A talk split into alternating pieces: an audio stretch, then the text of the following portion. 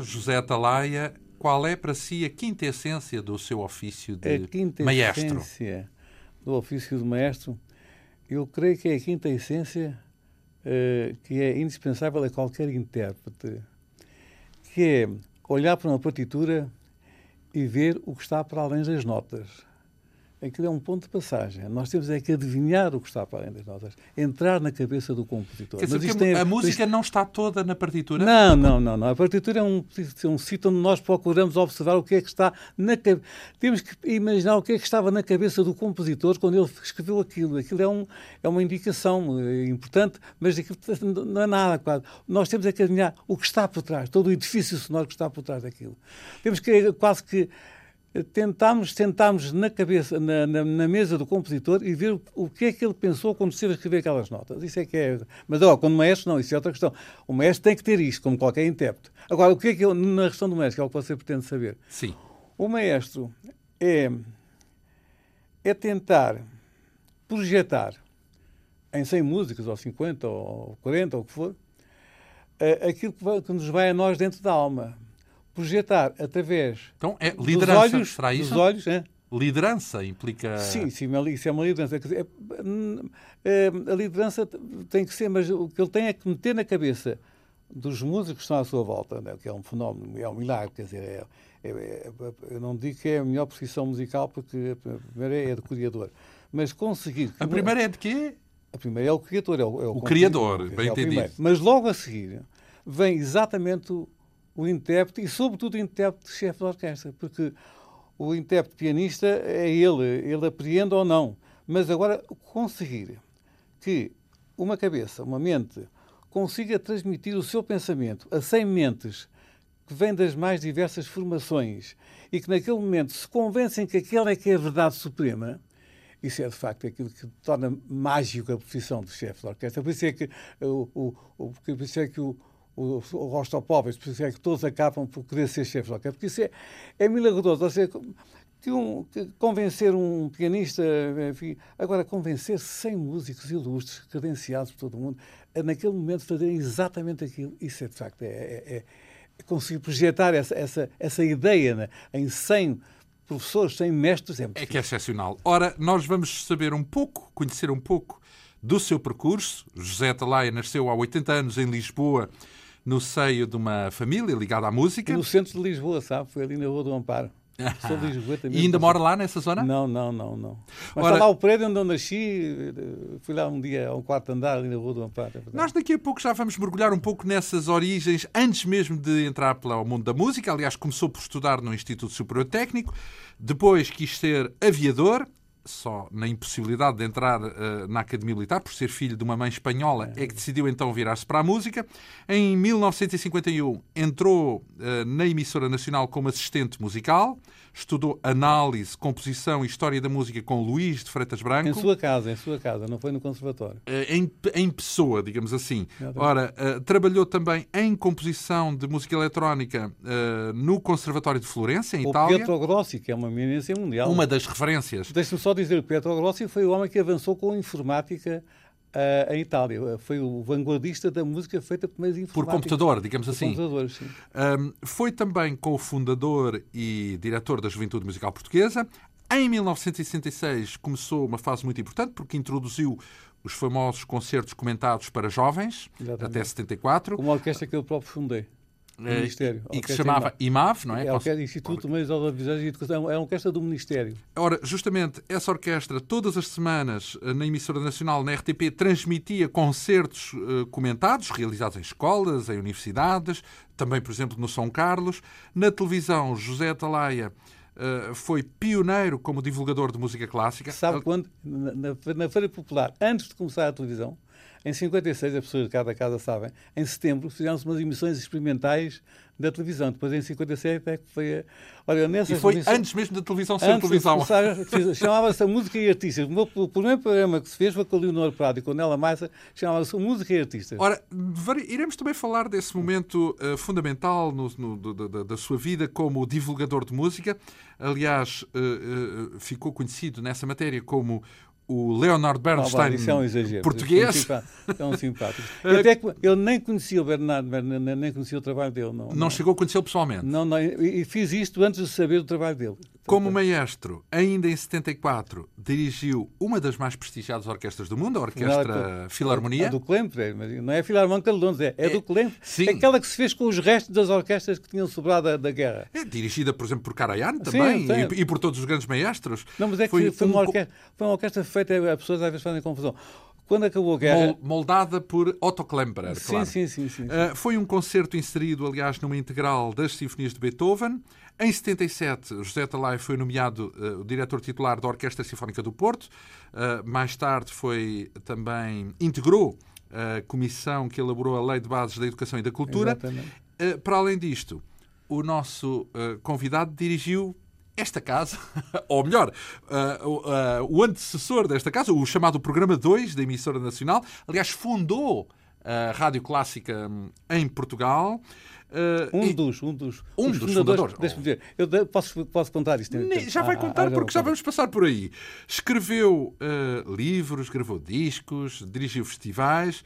Hoje dirige a orquestra Atalaia, Raízes Ibéricas.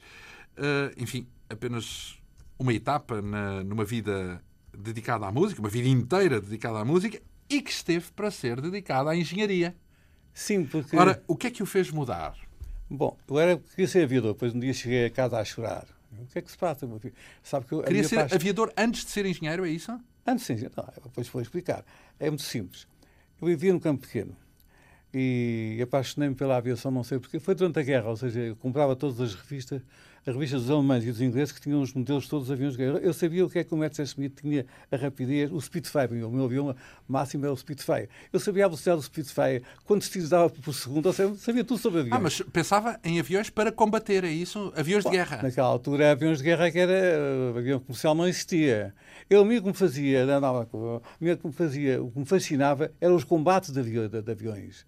Eu conhecia os ases da aviação inglesa e os ases da aviação alemã eu não, não me metia na questão política. Eu queria saber que eram os heróis do, do ar da Alemanha e da Inglaterra. Mas sonhava da... em combater, não era tanto isso, era mais voar então. Se eu queria era voar, eu queria era voar.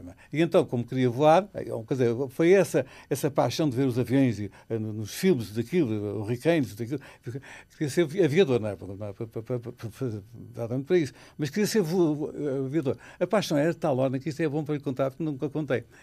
Eu, quando faço qualquer coisa, é muito apaixonadamente. Veja lá o que eu consegui. Tinha uma irmã mais nova, pai, de 6 ou 4 anos. Eu morava num campo pequeno. Eu ia para o, para o aeroporto. Para o aeroporto. Para me pôr no sítio exatamente onde os aviões desciam, para eu sentir roncar mesmo por cima de mim, percebes? Oh, a minha irmã, coitadinha, assustava-me. Não, não vai cair, não pode sentir. Depois, outras vezes, ia para aquela doca que é ali em Algés, era onde saíam os hidroaviões. Eu punha-me, agora é, é um barco de, de recreio, eu punha-me na ponta dessa coisa e via então os hidroaviões sair para o mar por ali. Portanto, era paixão pela, pela aviação, mas sem nunca ter voado. Eu sou, salvo, sou Quantos um... anos tinha nessa altura? É? Quantos anos tinha, mais sim, ou menos? Nessa altura tinha para aí 12, 13 anos, andava por aí. Idade, sim, 12, Quando é que ruiu esse sonho ah, da aviação? Ruiu um dia porque disseram-me, lá, tu para seres aviador tens que ir para a Academia Militar. Na Academia Militar não podem entrar filhos estrangeiros uma lei do Salazar. E então eu cheguei cá e disse: a minha mãe é espanhola, não posso, não posso ser. Chorei, chorei, não, nunca lhe ocorreu uh, ser aviador em Espanha? Não, não me passou pela cabeça. não, vi que não podia ser aviador porque não podia ir para a Academia Militar. Uh, nossa, não, não, ir para a Espanha não estava, estava completamente. E depois como é que vai parar a engenharia? Vou explicar. E então tive o grande desgosto. E então uh, estava, na, estava a estudar, no, estava no liceu, não é? E apaixonei muito pelo, pelo Pasteur. Então resolvi ser um grande sábio. Eu não faço a coisa por menos, não é? O Freitas Branco era sinfonia, agora era sábio. Achei aquela coisa do Pasteur uma coisa extraordinária, então, então resolvi ser sábio. É? E para ser sábio, então, aqui para, então fui para a engenharia química. É? Aí, a engenharia tem uma, uma parte matemática das derivadas das coisas que eu comecei a achar um bocado. Comecei a achar aquilo que não era bem aquilo que eu esperava. Além disso, iam muitas vezes os engenheiros em secretárias e coisas, ou seja, isto no fundo não é bem que eu, que eu fazia engenheiro para fazer coisas, não é? Enfim, em resumo, a sua paixão pela música por uma razão muito simples. Eu tinha um caso, um velho aparelho que a minha mãe seguia a, a Guerra de Espanha, através do que até a emissora fez, uns aparelhos muito baratos, para mim a rádio era uma coisa cotidiana porque foi através desse, desse aparelho de rádio que eu ouvia todas as, as, as, fases da Guerra de Espanha, que eu tenho família espanhola que foram, parte deles foram, foram assassinados, uma coisa horrível. Bom, e então, naquele aparelho, que era meu companheiro através da, da minha mãe, de repente ouço uma, ouço uma entrevista de um senhor Isidro Aranha. Eu não me ligava nenhuma música clássica. Quem pai, era ele? Meu pai era família, não pai... percebi bem. Quem era ele? Eh, qual era o nome do senhor? Isidro Aranha. Vem no dicionário. Isidro vem, Aranha. Aranha. Vem no, na enciclopédia e, eh, e lá está, eu apesar, isso acontece, olha, está a acontecer com os meus filhos, dizer, apesar de, de, ter em casa um pai que era discípulo do Cardona, imagina, discípulo do Cardona, foi ao Cardona ao qual o, o Freitas Branco dedicou o seu concerto de violino, tá, uma eminência. Formado em, em, em, em violino, tocava piano, as minhas tias, é como naquele tempo era, eram sete irmãos, tocavam instrumentos e falavam francês, todos, todos cantavam. E eu não liguei nenhuma, não, não me interessava, pronto, não, não me interessava. Mas, uh, um belo dia comecei a notar que, uh, isso foi mais tarde, ouvia CD aranha, eu não ligava, só ouvia música ligeira, mas pouco. Para mim a música em Portugal era o fado, era, era, era não tinha ideia de nenhuma, nenhuma, nenhuma do, do que se passava. E então ouço esse senhor explicar aqui na, nesta mesma rádio, na emissora nacional. Isto é um concerto de pequena orquestra de um senhor chamado Beethoven. Ah, eu ouvi aquilo. Beethoven, já é uma... tinha ouvido falar dele? Não, vagamente. vagamente. Nada, nada. Não, eu, estava longe, eu estava completamente longe da música. Apesar de ter uma família Quantos anos tinha na altura, nessa altura? Aí? Então, isto foi em, em 1947. Ou seja, tinha uh, 20 anos. Não, não, peraí. Sabe qual foi o Banco? Foi um pouco antes. 45, talvez. Foi um pouco 18 antes. anos. Então, desperta-me o, o, gosto pela música através desse doutor Isidro Aranha, que explicou isto. Isto é um concerto de piano de um senhor chamado Beethoven. Isto é muito simples. É uma conversa entre um piano e uma orquestra. É uma conversa de duas pessoas. Eu, pam, pam, pam, pam, param, pam, pam, param, pam, pam, param, ti, ti, ti, ti. Eu começo a ver o piano, a orquestra responde. Ah, isto é uma maravilha. E fiquei deslumbrado, assim. Ah, isto. Cheguei, fiquei, fiquei completamente doido com aquela, aquela sensação de que afinal a música é uma coisa que não é só música, é, parece Faz um, sentido. Fala, é, tem uma coisa com, com sentido. Com, com... Então comecei a querer com os seus concertos todos de de Beethoven, aquele era o quarto, não é? Mas depois foi outro, e depois comecei a ouvir na rádio tudo quando se passava de música. Ou seja, de um momento para o outro, uh, apaixonei pela música clássica. Mas foi instantâneo. Foi, apesar de ter sete, haver sete irmãos na minha família, que todos eram músicos, ali é que foi a minha entrada na música. E então até, não, estava no terceiro ou quarto ano de liceu, até lembro que não havia dinheiro, fiz um, fiz um pick-up com os amigos, um pick-up daqueles antigos, discos de vinil, ou seja, uma paixão absolutamente devoradora. Mas isto foi a primeira fase. A segunda, então, é que foi definitiva. Seguindo nas audições, por isso é que eu dou muita importância à rádio, né? um belo dia comecei a ouvir uh, palestra de Luís Feitas Branco. Todas não o conhecia pessoalmente ainda. Não, nada. Todas Lu, as quatro... Luís de Freitas Branco? Para mim era um nome completamente... Era um senhor que falava na, na, na, na rádio, mais nada. Só, não, nem sabia que ele era compositor. Nem, nada. É, é o senhor, eu ouvia aquilo com a minha paixão. Ele teve quase dois anos a falar do Wagner. Eu seguia aquelas palestras, eram meia hora, das nove e meia às dez. Eu seguia aquilo com uma Mas máxima. gostava de Luís de Freitas Branco ou do Wagner? Não, é... gostava, não, gostava é das explicações que o Freitas Branco dava do Wagner. Uhum. Ou seja, o Freitas Branco falava tão bem do Wagner que me fez apaixonar pelo Wagner mas ele para mim era um simples locutor. Até que um dia o meu pai, claro que era músico, disse: Olá, tu sabes uma coisa? Tu ouves o senhor Luís Freitas Branco todas as, todas as, as quatro. Pois é, ele fala muito bem de música. Mas tu sabes que esse senhor, além de falar na rádio, é compositor. Ah, não sabia, não sabia todo. E mais, é professor. Ah, sim, está bem, então, mas. E vou dizer mais. Diz as músicas da Orquestra Nacional, que ele estava-se com os tinha deixado a música, aquela crise da música. Os músicos da Orquestra Nacional dizem que apareceu um rapaz espantoso, chamado, um gênio da música, chamado Jolie Braga Santos. E vai-se estrear essa, a primeira Sinfonia de Jolie Braga Santos daqui a dias. Portanto, estás aí com a rádio, vais ouvir. Eu ouvi e caí para o lado. Ou seja, eu estava já crescidinho, era filho de uma filha de músicos, mas não fazia mais pequena ideia que a música. Assim, o quê? Um português consegue fazer uma obra destas. Assim, isto, é, isto, é, isto é espantoso, fiquei completamente. E depois vai dizer assim: Olha, meu filho, vou dizer mais uma coisa. É que o professor deste Jorge Braga Santo chama-se Luís Feito. Ah, então é esse o senhor? Pois é, é que aquele senhor que fala não fala só sobre música, é um grande compositor e um grande maestro e um grande professor. Ah, sim, no dia seguinte, agarro na, na, estava naquela altura, morava no Campo Pequeno, vou até ao, à Rua do Quelhas, o Freitas Banco fazia as entrevistas, eh, era tudo em direto, não é? Eu disse ao contínuo, quando o senhor sair lá do estúdio, eu sei, às 10 e um quarto ele sai do estúdio, eu disse ao, ao contínuo, quando chegar o senhor Freitas Banco, diga-me. E eu avanço para ele digo, então, quem é o senhor? Diz, eu sou um ouvinte seu. Ah, sim, muito bem. Então, ah, eu tenho gostado muito de ouvir sobre o Wagner. Ah, que era, ele era 40 anos mais velho que sim, o sim, maestro, não é? Sim, sim, sim. E basta ver, 40. Isto foi, isto foi no dia 25 de junho de 1947. Mudou a vida completamente. Então, mas o que é que o senhor quer? 57, ele tinha 57 anos. Sim, então, eu quero só saber uma coisa. Eu é sei que é um professor de música, sei que o senhor fez este jovem, que eu gostei muito da música dele. Jolie eu no técnico, Jolie Braga Santos, mas eu queria saber se aos 19 anos, que é quanto eu tinha naquela altura, ainda se pode ser um grande sinfonista. Assim, mas assim como eu estou disse, se pode ser. Porque diz que os músicos têm que começar. Eu disse-me, olha, uh, se, se fosse ser pianista, violinista, é um bocadinho tarde. Mas para ser compositor está a tempo. O senhor vai vários casos. O, o Tchaikovsky, o Stravinsky, fizeram um curso até mas pode ser um grande compositor. Mas o que é que o senhor sabe? Eu, o que é que você sabe? As minhas, tenho, são sete irmãos, tenho, mas eu não gosto nada de solfães, não gosto daquela coisa dos, dos, dos, dos bemóis, aquilo tudo, aquilo, não gosto.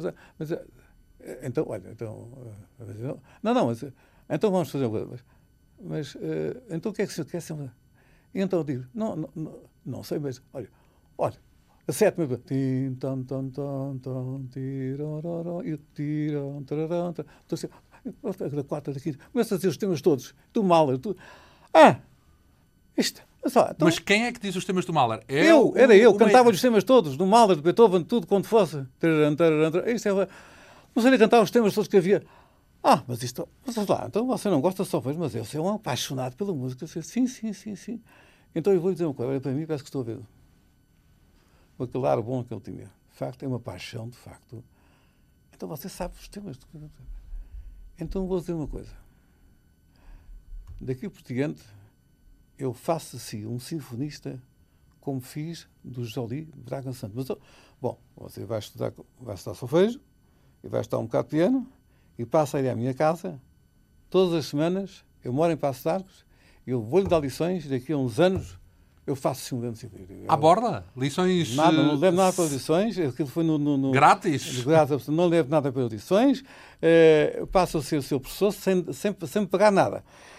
Eu fiquei completamente parvo. Aquilo foi na Rua do Calhas, eu morava no Campo Pequeno, aparecia em casa não sei como, alvorcei a família toda, pai, a mãe.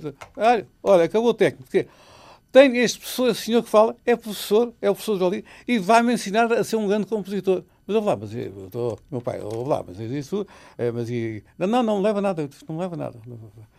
Então, mas e, e, como é que é? Então, eh, olha como é que é, acabou o técnico, não ponho mais os pés no técnico. E minha, ah, diz o meu pai, não, tu acabas o técnico e depois tu fosse professor. E a minha mãe disse, não, quando o José Maria lhe dá para um lado, não há nada a fazer. Não tentes, acabou.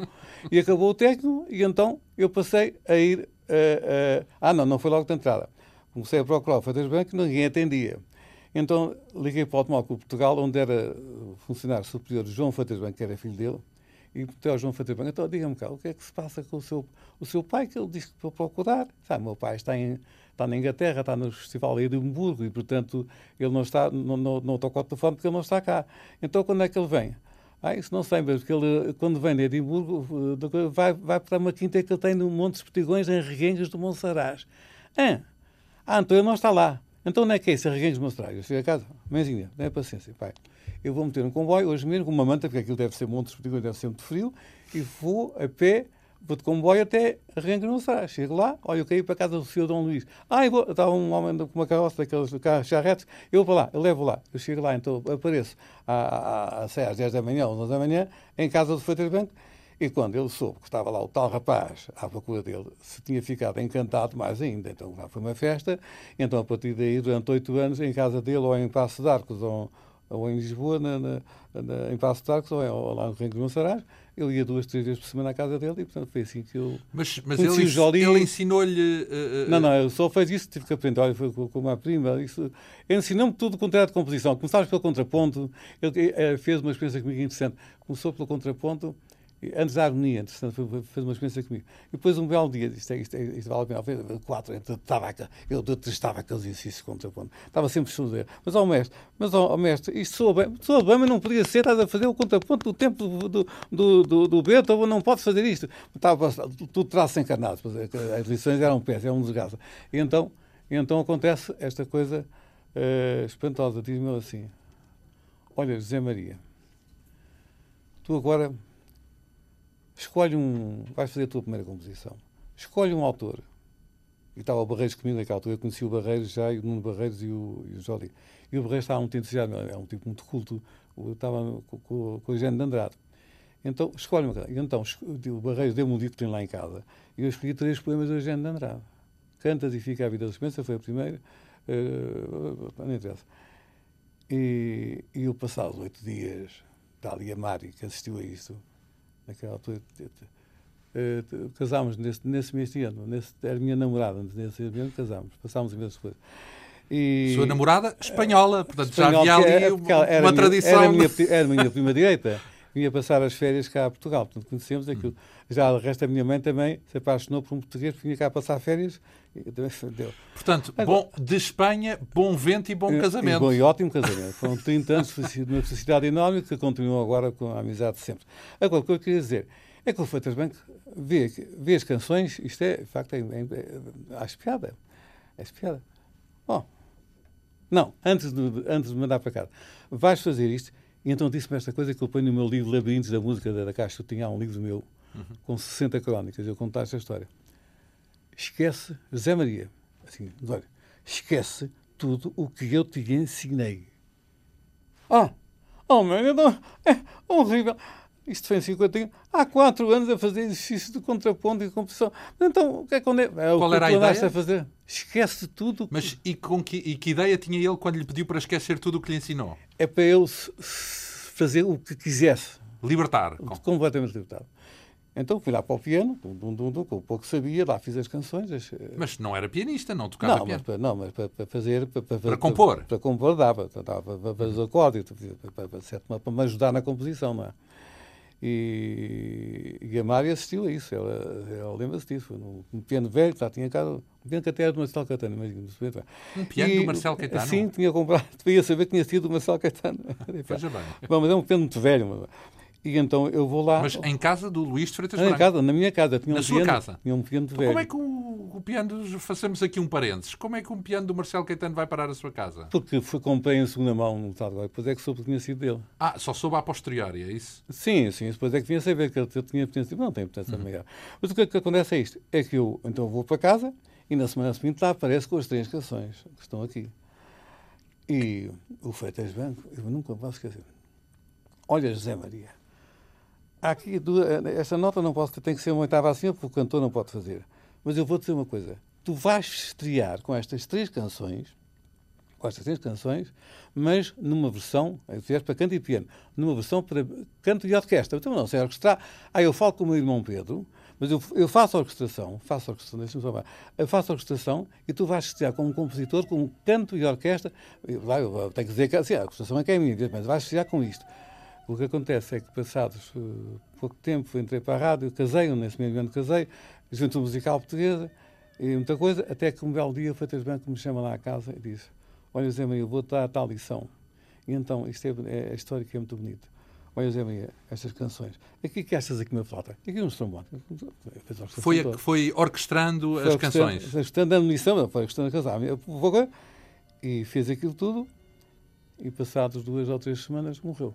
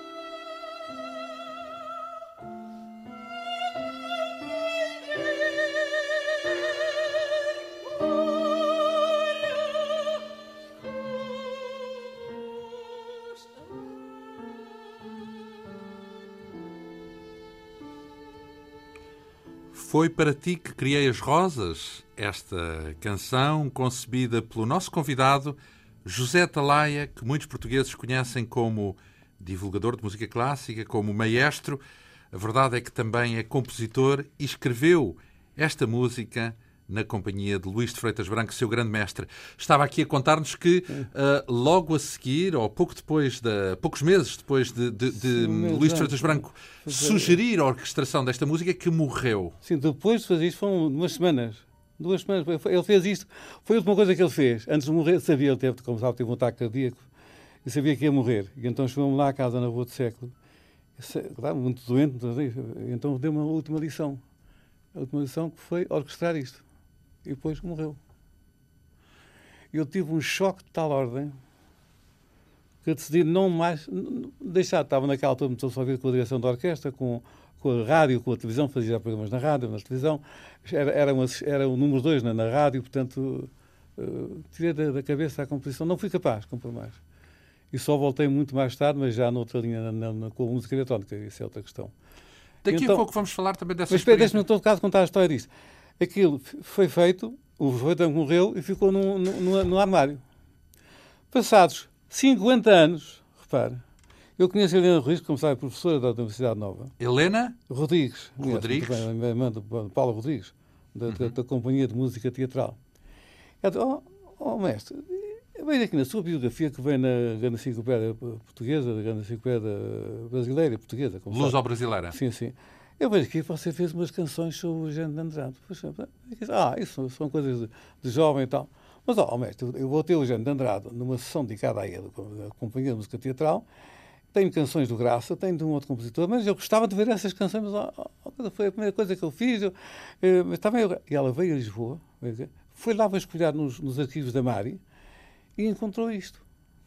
Então pegou nisto e só Oh, mestre, mas isto é muito bom, isto é muito bonito, então vou pôr na homenagem ao Eugênio Andrade. E ele ouviu, gostou e tem, dedicou um livro, Eugênio Andrade, gostou muito das canções, porque ele era muito musical, como sabe. As canções estiveram para ali durante meio século, está a ver? Foram feitas em 51, isto foi em, em 2000 e qualquer coisa. Eh, eu tinha pedido rasta aquilo. Não, não, não. Então, então, as pessoas gostam. Olha, esta versão não é original. Isto é para canto e piano. O Vasco gostou tanto que fez uma versão para canto, piano e violino. Vasco Barbosa. O Vasco é Barbosa. Hum. Depois, com o Manuel Muniz, como o João, o João Vasco também disse: Ah, eu quero fazer uma versão isto para piano. Eu sei lá, tem feito para aí as mais velhas. Ora, uh, mas isto não vale tanto como isso, mas é. Fez essa, essa hum, digamos, esse, esse caminho, esse percurso sempre acompanhado inicialmente por Luís de Freitas Branco, mas ele morreu e depois como é que foi?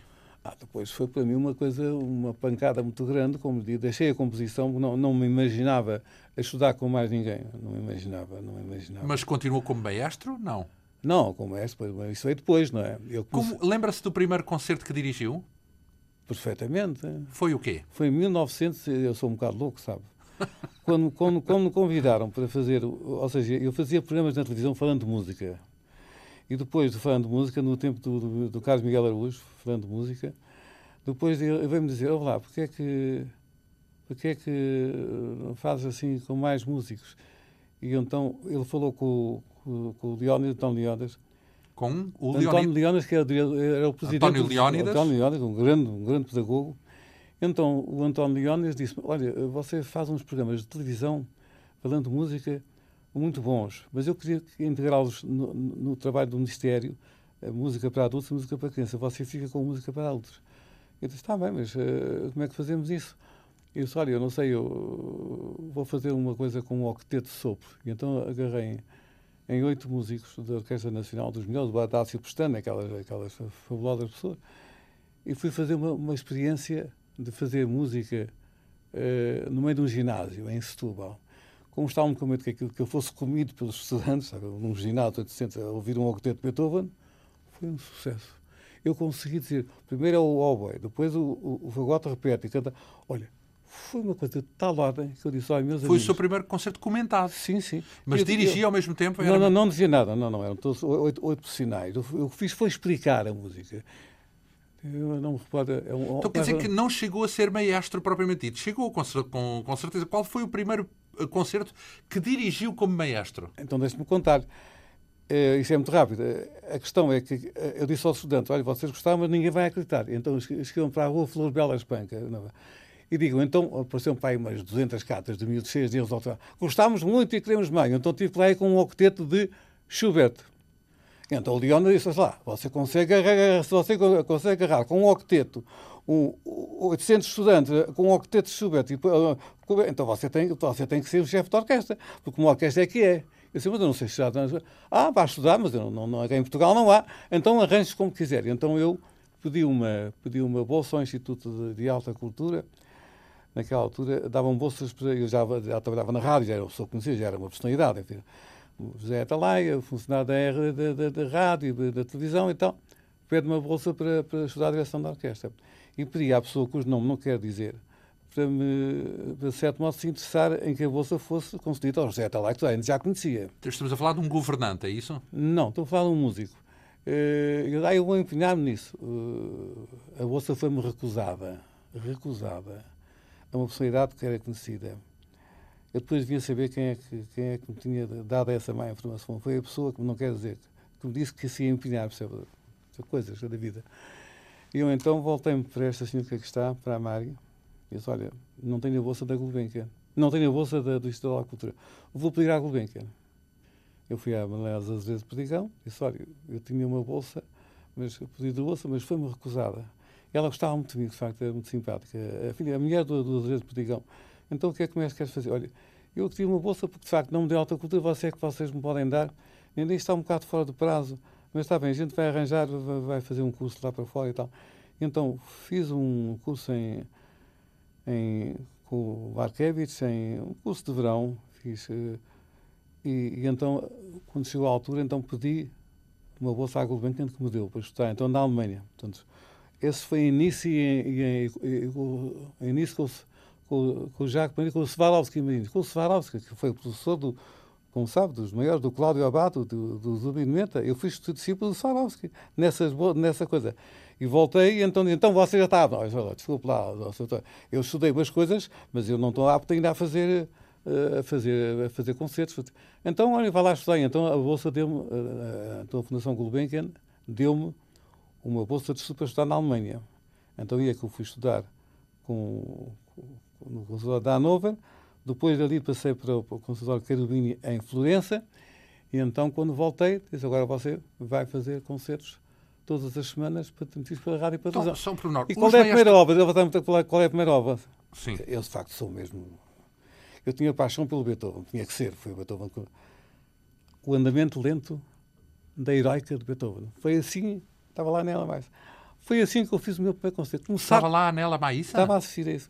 Ficou doido. Como é que é possível? Vai- vai- Vai-se meter na heroica de Beethoven para, para uma balsa de sol? Não, a heroica foi heroica.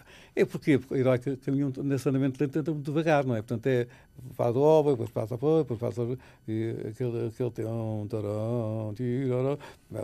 Portanto, foi, fui com aquilo para o Liceu Passo, para o Liceu, eh, para o Liceu Camões e depois logo a seguir para o Liceu Maria Amália Vaz Carvalho. Foi um sucesso absolutamente desvairante, devo dizer, com, com o andamento lento e depois com o final. Então, Ora, ah, ah, quando nessa altura vai ah, fazer um estudo de maestro, significa o que é que acontecia aos mestres aqui em Portugal? Não tinham preparação, não tinham estudos para a direção de orquestra?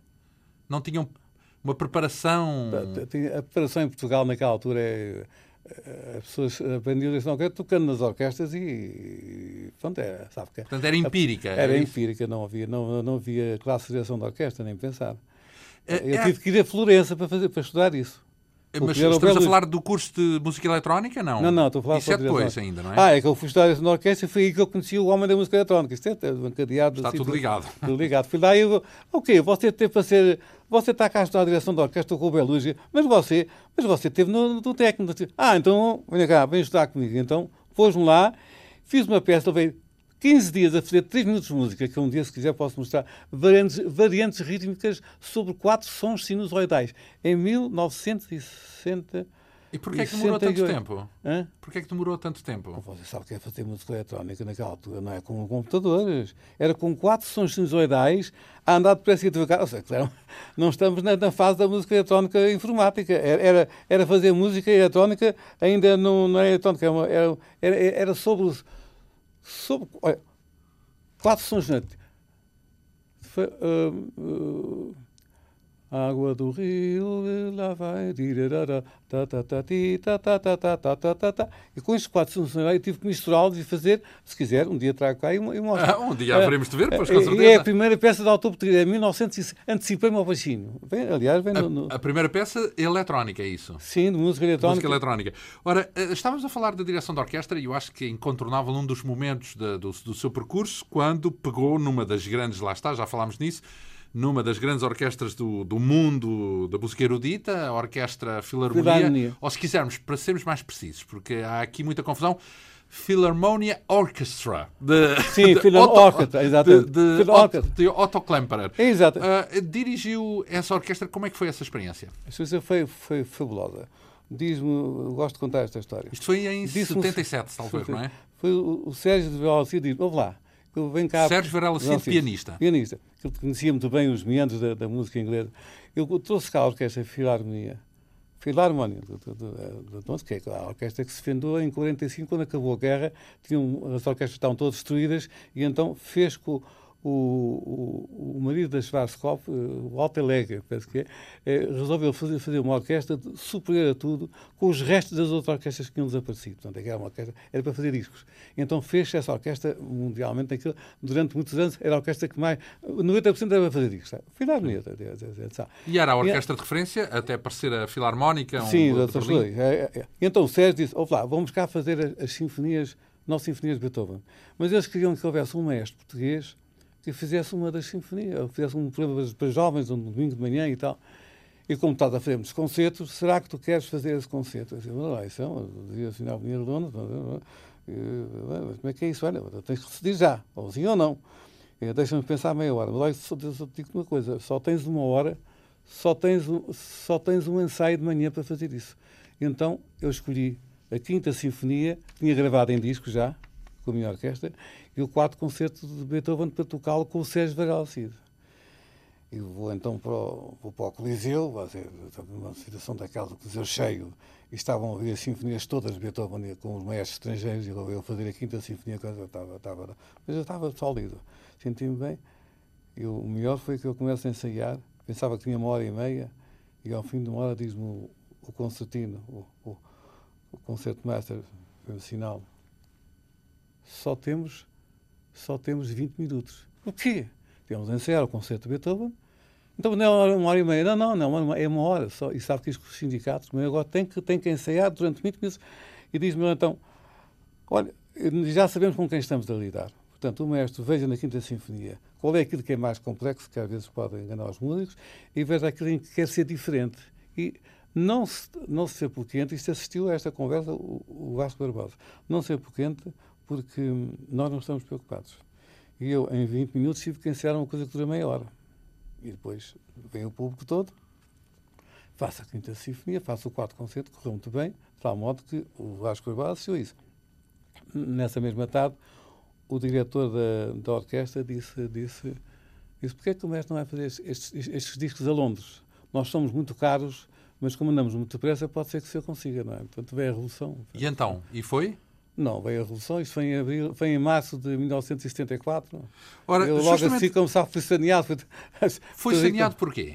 Por razões políticas? Isso também gosto de explicar. Quer dizer, eu era o número 2 na rádio. Você sabe que no 25 de Abril... Quem era o número 1? Um? É o Pedro Prado. Uhum. Eu estava, era o adjunto dele, era o homem, o homem de confiança dele. Eu, eu organizava 20 recitais por semana.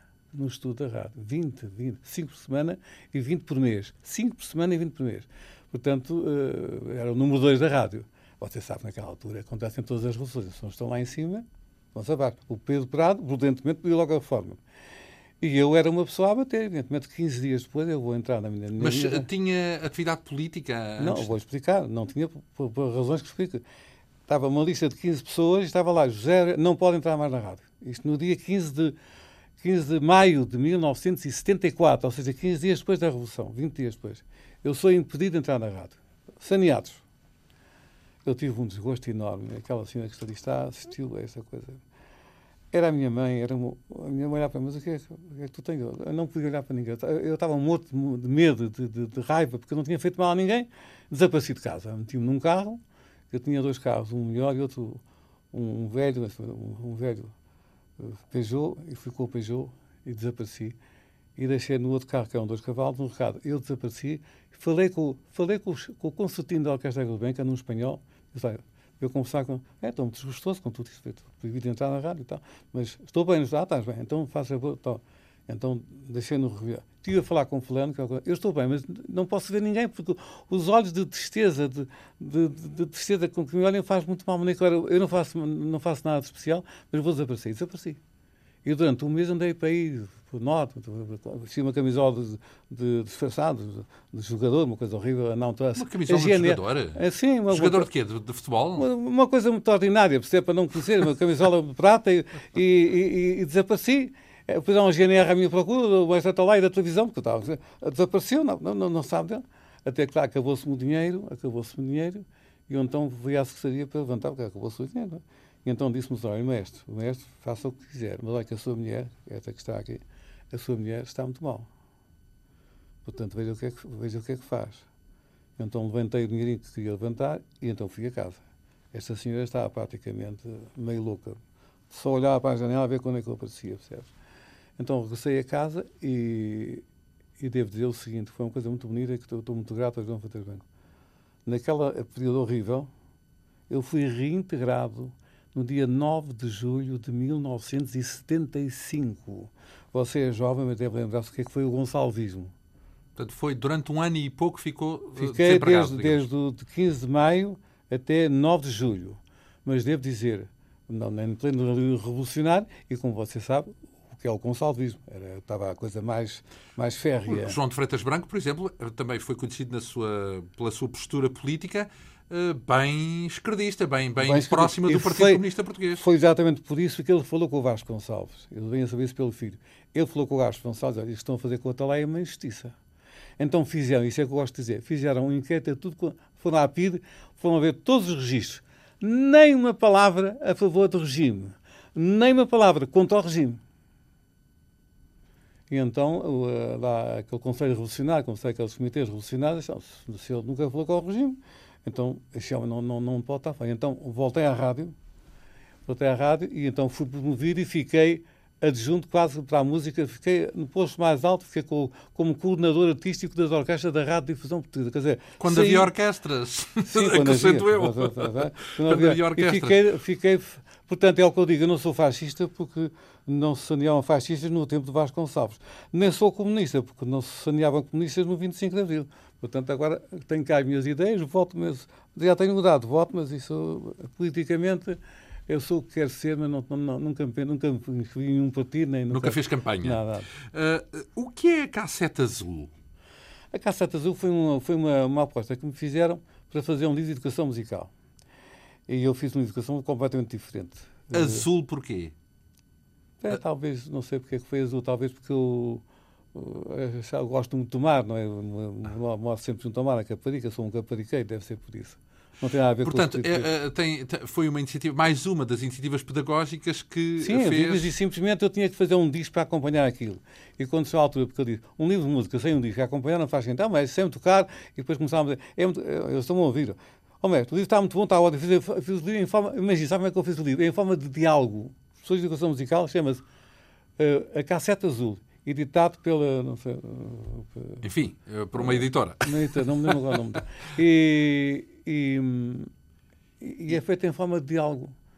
Portanto, eu estou, vejo dois, vejo um, um, vejo pôs um diálogo entre um estudante de música e um filarmónico. E assim, entre os dois vão explicando a música toda. Uh, eu li uh, um, por um detalhe das suas uh, iniciativas dentro da sua de, a respeitante à sua atividade como divulgador um detalhe bem curioso, e já que falou aqui muitas vezes já da Mari, que é a sua mulher. Um, Bom, eu que... devo dizer que não gosto falar da minha vida é íntima porque não é estou aqui a mas quero dizer o seguinte: eu vivi durante 30 anos com a Mari, que é a minha prima, minha recunhada, porque o irmão dela casou com a minha irmã, é prima, cunhada, recunhada. Foi quando eu tive um filho da segunda mulher ela eh, aceitou ser madrinha do primeiro filho da segunda mulher, já viu isto? E a segunda mulher aceitou que ela fez madrinha desse filho. Portanto, é uma maravilha. É uma Ora, maravilha. Duas, e além duas disso, grandes senhoras. E além disso, aceitou também, de vez em quando, atar-lhe um fio Atar-lhe um fio ao calcanhar. Isso era a Mária, era essa que estava aqui. É que eu punha a falar muito, muito, muito, muito, não é? E ela então tinha um fio, puxava-me. Puxava o fio, o fio uh, para, para, me avisar para, que, para avisar que já estás já a falar demais. Sem ser, sim, claro. Não, foram, devo dizer que são duas grandes mulheres, devo dizer. Uh, ambas com grandes. Que, mas sabe, isto é, isto é para acabar rápido, não, quero falar nisso.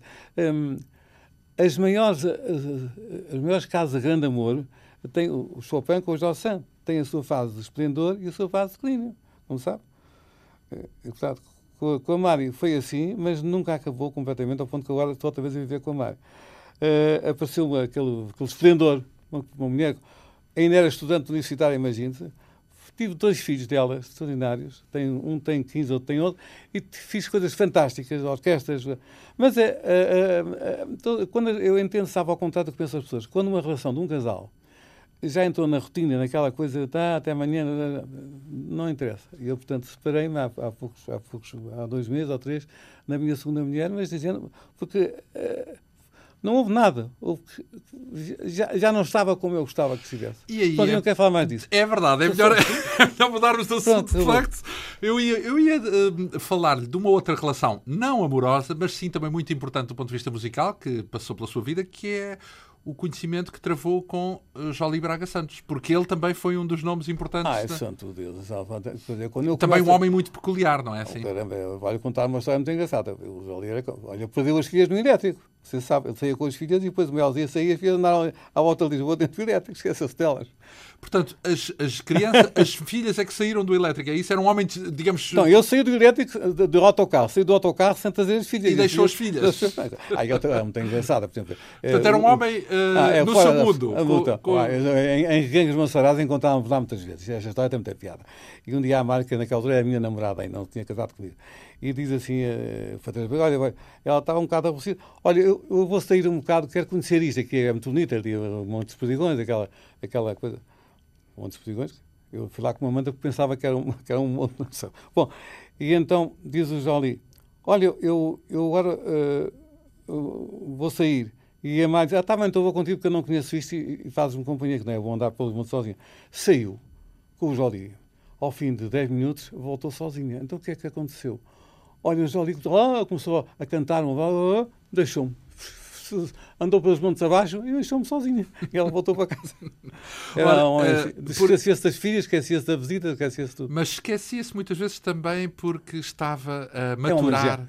É um de gênio. A maturar. Uh, diziam que na rua estava. Música, não é? É um tipo absolutamente espantoso. Eu nunca vi uma pessoa tão. Ia produzindo a sua. murmurava a música que, que ia concebendo, nomeadamente esta música.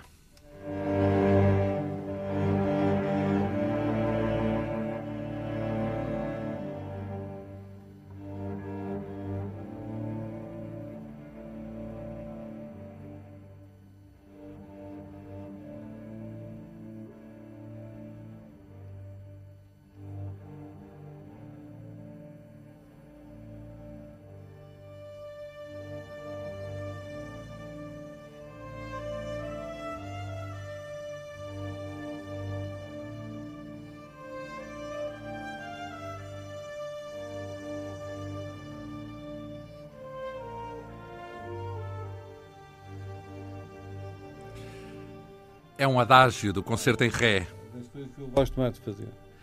Das coisas que gosta mais de fazer porque porque gosto desta música, acho que isto é uma página de género em qualquer parte do mundo, absolutamente. Isto é genial, não tem? Um adágio do concerto em ré de João Eu dirigi à frente dele. Devo dizer uh, que esta versão é, é com a Orquestra Reis Ibéricas, dirigida justamente pelo nosso convidado José sim, Atalaia. Sim, Aliás, a orquestra agora também é chamada Orquestra Atalaia, justamente. Sim, sim, sim. Um, então... este, uh, há pouco dizia-me aqui, uh, quando estávamos com os microfones ligados, que tem uma particular predileção pelos adágios. Sim, sim, é o que eu gosto mais. E porquê? Porque, olha, foi com um adágio que eu comecei a minha carreira musical, com a Marcha Fundo de Beethoven, e dei muito bem. E acho que o adágio é muito bom porque permite mais facilmente explicar o que está a passar. Ou seja, quando a música corre muito rapidamente, não estamos a ouvir os instrumentos. Assim vai o Portanto, estou, vai... estou a presumir que está a dizer é uma música adequada para se comentar por cima dela. É Sim, é exatamente, e para explicar, porque é tudo mais lento. Então é bom. Além de que vai, tocam muito, ou seja, eu, ah, eu toco profundamente, plenamente. É? as coisas, eu, se você puser aí o, o, o adágio do Bárbaro. É uma coisa. É uma, e, e temos que dizer que é a mais recente gravação uh, dirigida por si, tão recente que ainda não está editada em disco. Está editada, Vai ser editada muito brevemente.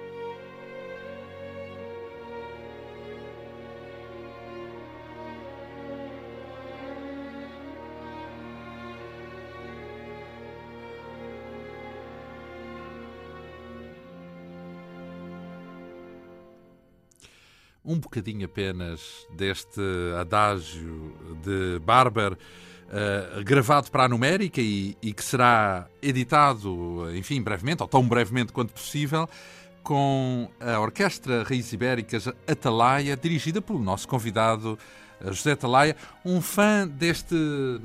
Deste, deste, deste adágio em especial? Sim, já, já acho uma coisa, são, desse adágio acho uma coisa sublime, absolutamente. Acho que é do mais belo que o próprio Bárbaro fez. Ele fez sinfonias, concertos, mas isto para mim é uma. Agora, nesse disco tem também um concerto Mozart com Constantino Sandu, um concerto. Que é um pianista romeno Fabuloso. radicado em Portugal. Tem uma e, versão portanto... do concerto e tem também uma, uma versão para, para a orquestra do, do andamento dentro do Mozart. Imagina, no ano do Mozart. Ah, está aqui, não sei se... É um dos andamentos um lentos do concerto... 545, exatamente. 5, eh, ou 414, penso eu. Ah, não, o concerto lento é o 414, é Fecha 414. Ora, eh, eh, é apenas um dos muitos caminhos que a sua mente toma quando se entrega à, à música. Um, e no que respeita à, à, direção da orquestra, quais são os seus mestres de referência? Bom, em primeiro lugar, Furtwängler. Eu tenho tudo quanto o Furtwängler fez. Furtwängler. Depois Portanto, isso, quando se diz Furtwängler, quase que se está a excluir automaticamente o Karajan, não? Porque há ali uma espécie mais, de, uma, de, uma, não, de um não, dilema. Não, mais o Furtwängler, mais, muito mais. Eu tenho grande respeito pelos Karajan, mas o Furtwängler, o Klemperer e o Bruno Walter são os três grandes mestres. Klemperer, Bruno Walter e uh, Furtwängler. Exato, são os três grandes figuras. Ficámos, em todo caso, aqui com a ideia do percurso do maestro português com um currículo único, José Atalaia, foi ele o convidado deste programa, com a realização de João Almeida, produção de Manuel Gomes e assistência técnica de uh, João Monteverde. O Quinta Essência regressa dois a oito dias. Muito obrigado, maestro, Muito obrigado. e um bom fim de semana.